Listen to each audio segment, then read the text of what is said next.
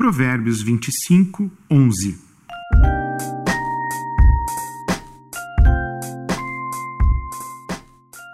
O conselho oferecido na hora certa é agradável, como maçãs de ouro numa bandeja de prata.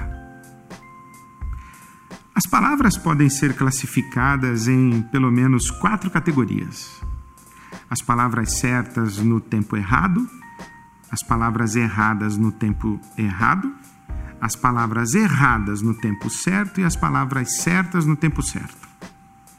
As palavras certas no tempo errado são desperdiçadas, pois os ouvintes não serão capazes de, de ouvir ou não estarão prontos para ouvir. As palavras erradas no tempo errado são uma tragédia.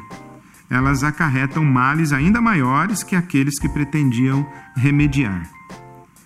As palavras erradas no tempo certo são constrangedoras, pois a intenção de ajudar acaba sendo comprometida pela falta de sabedoria.